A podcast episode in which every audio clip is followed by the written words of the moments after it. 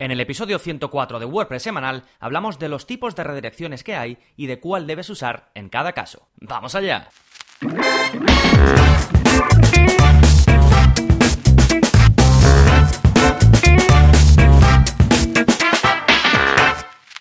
Hola, hola, soy Gonzalo de Gonzalo Navarro.es y bienvenidos a WordPress Semanal, el podcast en el que aprendes WordPress de principio a fin, porque como siempre digo, para mí no hay mayor satisfacción ni mejor inversión que la de crear tu propia página web con WordPress. Pero por supuesto no nos quedamos en la creación, sino que además necesitamos aprender a gestionarla de la forma adecuada. Y este episodio, el episodio de hoy, va muy en, en la línea de la gestión, porque una de las cosas que tenemos que tener en cuenta cuando tenemos una página web son las redirecciones. Así que hoy te voy a hablar de por qué es importante que conozcas este concepto, cuándo puede ser que te veas en la situación de, tener que utilizarlas y vamos a ver por supuesto todos los tipos que hay y qué puedes hacer en el caso de que pues vayas realmente a aplicarlas, es decir, a, usar las redirecciones, ¿vale? Pero como siempre, antes de adentrarnos de lleno en el tema central, vamos a ver qué novedades hay en gonzalonavarro.es esta semana. Como siempre, nuevo vídeo de la zona código, este os va a encantar. Os enseño a hacer que cualquier parte, cualquier elemento, cualquier cosa de vuestra web sea responsive vamos a adentrarnos en el mundo de las media queries, que si estáis empezando con el CSS o ya tenéis alguna noción, habéis hecho mi curso de CSS básico o habéis seguido varios vídeos de la zona código, siempre cuando se llega a esta parte, parece como que las posibilidades que tenías antes se incrementan pues por mil, porque una vez conoces y aprendes a usar las, las media queries, ya puedes mostrar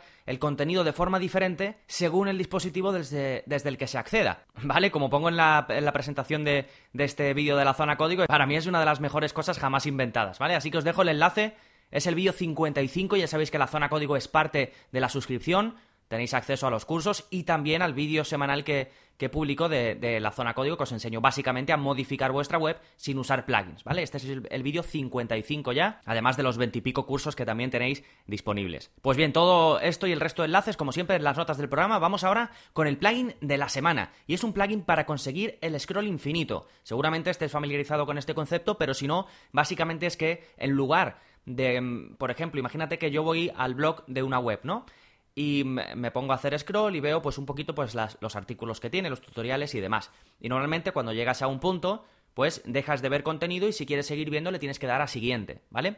Pero hay otra aproximación que es el scroll infinito, que es que cuando llegues a ese punto se sigan cargando posts sin que tú tengas que tomar esa acción de darle a siguiente, ¿vale? Eh, lo más típico de para que lo entendáis 100%, cómo funciona por ejemplo Twitter y Facebook. Twitter nunca se acaba, tú empiezas, empiezas a darle Em, hacia abajo, hacia abajo, hacia abajo y nunca se acaba, siempre ves cosas nuevas. Instagram también, Facebook también, ¿vale? Eso es el scroll infinito, que para seguir viendo contenidos simplemente haces scroll, no le tienes que dar a siguiente ni nada, ¿vale? Pues el plugin que, el plugin que os presento se llama Yeeth Infinite Scrolling. Yeeth es una em, empresa que se dedica a hacer sobre todo plugins para WooCommerce, ¿vale? Pero este te vale para cualquier web, no, no tienes que tener una tienda online, ¿vale? Y tiene, tienes que configurar algunas cositas que dependiendo de la web que tengas, eh, quizás tengas que modificar algo. Por ejemplo, si usas Genesis, tienes que hacer unos retoques. Entonces te dejo un vídeo de un tutorial de, que ha hecho el creador de Genesis Extender. Pues hizo un tutorial explicando qué tienes que mm, configurar, porque Genesis es especial en, en algunas cosas, entonces hay que configurar un poquito el plugin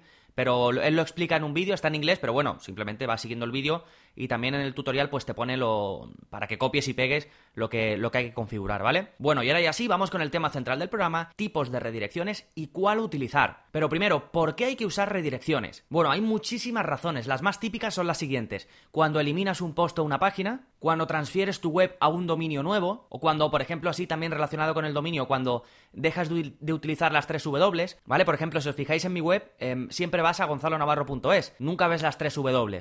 Se puede elegir una u otra, ¿vale? En mi caso prefiero sin las tres W, pero también se puede con las tres W. Pues si las estás usando y, por ejemplo, quieres que tu web se empiece a mostrar sin las tres W, pues tienes que hacer una redirección. También si habilitas los enlaces permanentes de repente, ¿vale? Si ya llevas usando tu web un tiempo y habilitas ahora los enlaces permanentes, esto es tener, digamos, los enlaces más bonitos en tu web, en lugar de tenerlo, pues, en base a números o lo que sea, pues tienes que hacer redirecciones, porque antes se llegaba a un determinado contenido con una URL y ahora se llega con otra, ¿vale? Simplemente es de lógica. Y en general también cuando cambies la estructura de tus URLs, ya sea porque pongas enlaces permanentes o lo que sea, ¿vale? Estas son las razones más comunes, seguro que tú tienes otras o que hay por ahí miles, pero estas son las más comunes, ¿vale? Y antes de entrar en tipos de redirecciones y demás, hay un concepto que quiero explicaros, ¿vale? Que es el concepto de los códigos de estado HTTP.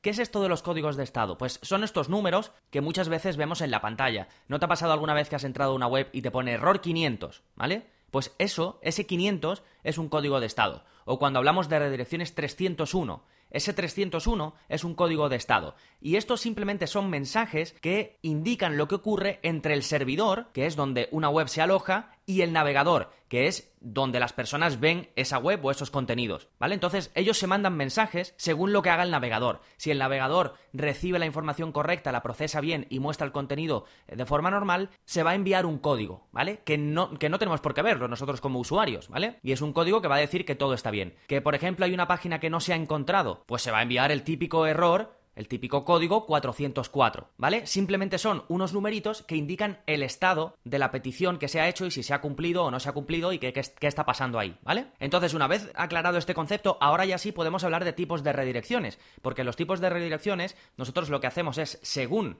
el código de estado que estemos utilizando para hacer la redirección, pues estamos enviando un mensaje u otro. Algo que es muy importante a la hora de que eh, los motores de búsqueda rastreen bien nuestros contenidos. Por ejemplo, Google, Yahoo, Bing y demás, ¿vale? Entonces, principalmente tenemos eh, tres tipos de redirecciones que tienes que conocer. La 301, que es una redirección permanente. La 302, que simplemente decimos encontrado, ahora voy a hablar un poquito más de ella, es un poco ambigua esta redirección, y la redirección 307, que es una redirección temporal. La 301 es la más típica de todas, ¿vale? Esto, si tú quieres redirigir de forma permanente una página que has borrado o que has movido, vas a usar la, la redirección 301. Es decir, le estamos diciendo a Google que la página ya no está disponible en su dirección original y que tiene que dejar de ser indexada en esa dirección. Y esto va a pasar todo el valor que tenía esa, esa web en cuanto a enlaces, eh, el link building que le hayas hecho o los links que tuviese de forma natural, pues todo ese valor se traspasa a la nueva URL. Pero estás diciendo que esto es que este cambio es permanente y que la dirección antigua, la URL antigua ya no se va a usar más. Con lo cual, esto es importante porque es algo permanente. Ya no vas a querer utilizar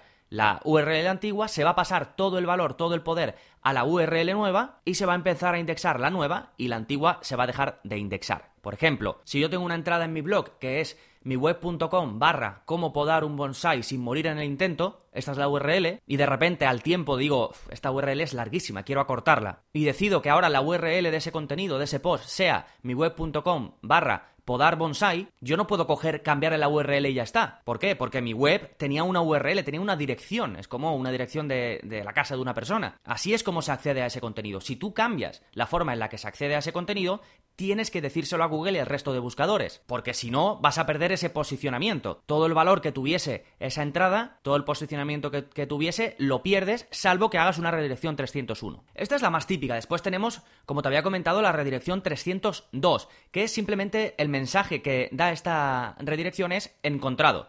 ¿Vale? Por eso es un poco ambiguo, porque el código de esta redirección indica que el contenido que se está buscando existe, pero que está en otro lado. Pero no se dice por qué, ni se dice nada más. Simplemente se dice, esto que estás buscando existe, pero no está aquí, está en otro lado. Y te lleva a ese otro lado. ¿Cuándo se usa esto? Bueno, esto se usa si quieres que los usuarios vayan a una página alternativa cuando visiten la original, pero la diferencia es que esa URL antigua o la original, tú la vas a querer utilizar en el futuro. No estás haciendo un cambio permanente. Y por supuesto, todo el valor de ese enlace de la URL original no se pasa a la URL nueva, porque es un cambio temporal nada más. Con lo cual, si tú vuelves a utilizar la URL original, va a seguir teniendo esa fuerza que tenía de cara al posicionamiento y no va a ser movida a la URL nueva como sí pasa, por ejemplo, en la redirección 301. Y esta de la 302 se utilizaba antes siempre para hacer, como digo, redirecciones temporales, pero después salió la redirección 307 que específicamente dice esto es una redirección temporal, ¿vale?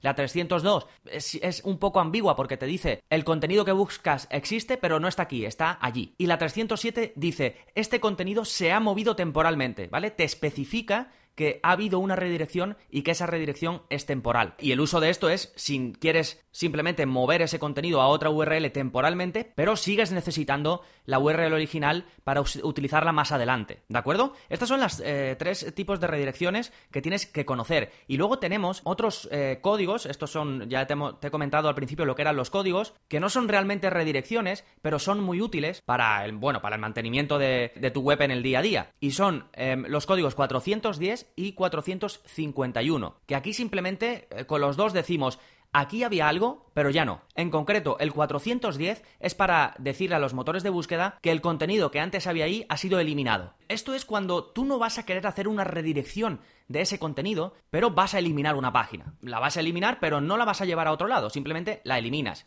Y si tú no dices nada, si tú eliminas la página y ya está, esa página va a seguir siendo indexada por los motores de búsqueda como, como por ejemplo Google, y cuando la gente acceda a ellos se va a encontrar con un error 404, es decir, esta página no existe. Esto Google lo odia, los usuarios no lo suelen gustar tampoco mucho y en general pues puede provocar una mala experiencia del usuario, ya sabéis que a Google lo que le importa es que el usuario esté cómodo en tu web y que navegue de forma normal, ¿vale? Entonces esto no es buena idea. Cuando tenemos un error 404 porque hemos movido una página o porque la hemos borrado, tenemos o que hacer una redirección o especificar, decirle a Google que esa página se ha eliminado correctamente. Con lo cual hacemos una redirección entre comillas 410. Así Google ya sabe que esa URL, esa dirección no va a devolver ningún resultado y la puede desindexar. Con lo cual vas a dejar de aparecer en Google por esa URL. Y después tenemos la 451, que esta es una variante, ¿vale? Y especifica por qué ese contenido ya no existe. Más concretamente, dice que ese contenido no está disponible por razones legales que normalmente esto no te va a ocurrir, pero que sepas que es algo que existe, que es si ordenan eh, por ley un juez o lo que sea, te dice que tienes que quitar un contenido, porque pues a lo mejor estás infringiendo algo, pues existe una redirección o un código, digamos, para especificar esto a los motores de búsqueda. Y decimos, este contenido que había antes aquí ya no está por motivos eh, legales, ¿de acuerdo? Y luego tenemos em, una parte ya más compleja, que son las redirecciones regex. Esto es básicamente utilizar expresiones regulares para hacer muchas cosas a vez, ¿vale? Por ejemplo, con una sola redirección puedes mover grupos enteros de URLs. Esto no se utiliza solo para las redirecciones, sino que se utiliza también en otros contextos, en otros contextos, perdón, y es algo bastante más complejo que si, bueno, eres un SEO que técnicamente tienes experiencia, puedes hacerlo, pero si no, cuidado porque puedes liar un taco grande, ¿vale? Pero simplemente para que lo conozcáis, que existen formas de hacer redirecciones mucho más complejas y que si sabes lo que estás haciendo, pues por supuesto puedes utilizarlo, ¿vale? Bien, pues esto es, eh, digamos, todos los tipos que hay, para qué sirve cada una y demás. Em, después, ¿cómo hacer redirecciones? Bueno, tienes la aproximación manual. Yo os dejo un tutorial en el que os enseño a hacer redirecciones 301, que es lo más típico, y luego con plugins, ¿vale? Podéis, hay mil, mil plugins que hacen redirecciones. Si utilizáis la versión premium de Yoast, también podéis utilizar eh, su asistente de redirecciones, pero también hay muchos plugins gratuitos, ¿eh? Sobre todo el más típico que hay, que se llama Redirection, que tiene más de un millón de instalaciones activas, pues eh, este plugin, por ejemplo, lo podéis utilizar, ¿de acuerdo? Así que trabajar con redirecciones en una web es algo súper común Quizás te pueda sonar complicado si es la primera vez que, estás escuchando algo de esto, pero realmente sabiendo para qué sirve cada una y teniendo pues un tutorial, por ejemplo, como el que tengo yo para enseñarte a hacer redirecciones 301 o utilizar un plugin, ¿vale? Que te permita hacerlas de forma sencilla. Si tú sabes para qué sirve cada una, que es lo más importante, después vas a poder elegir cuál usar en función de lo que quieres conseguir, ¿sí? Porque es una de las cosas, uno de los mayores problemas es que la gente se pone a hacer redirecciones sin saber el objetivo real. Pero si tú lo conoces, como te he explicado aquí, para qué se usa cada una, entonces ya no hay problema, vas a estar haciendo todo bien de cara a los motores de búsqueda y no te tienes que preocupar por eso. ¿De acuerdo? Y recuerda, tienes el curso de, SEO en WordPress en el área para suscriptores, así como otros tantos cursos, más de 20, para que sigas aprendiendo a gestionar tu negocio o tu proyecto con WordPress y además, si no eres suscriptor, ya sabes que te doy la posibilidad de probarlo durante 15 días sin compromiso. Te das de alta, lo pruebas, si te convence, pues no tienes que hacer nada y si no, pues me contactas y me dice, oye Gonzalo, que al final no quiero seguir, te devuelvo los 10 euros y sin problemas, ¿vale? Y por último, como siempre, si te ha gustado el episodio de hoy y quieres aportar tu granito de arena, ya sabes que valoro muchísimo y te lo agradezco un montón las valoraciones en iTunes. No tardas nada, simplemente vas a tu aplicación de podcast, buscas WordPress semanal, le das a reseñas y dejas pues la reseña que consideres. ¿De acuerdo? Muchísimas gracias a los que ya la habéis dejado, muchísimas gracias a ti si estás pensando en dejarla y si me escucháis de otras plataformas también, como siempre, muchas muchas gracias por los comentarios, por los me gusta, por todas las interacciones, que ya sabéis que yo estoy ahí para lo que necesitéis, así que nada más por este episodio, nos seguimos escuchando. Adiós. Thank you.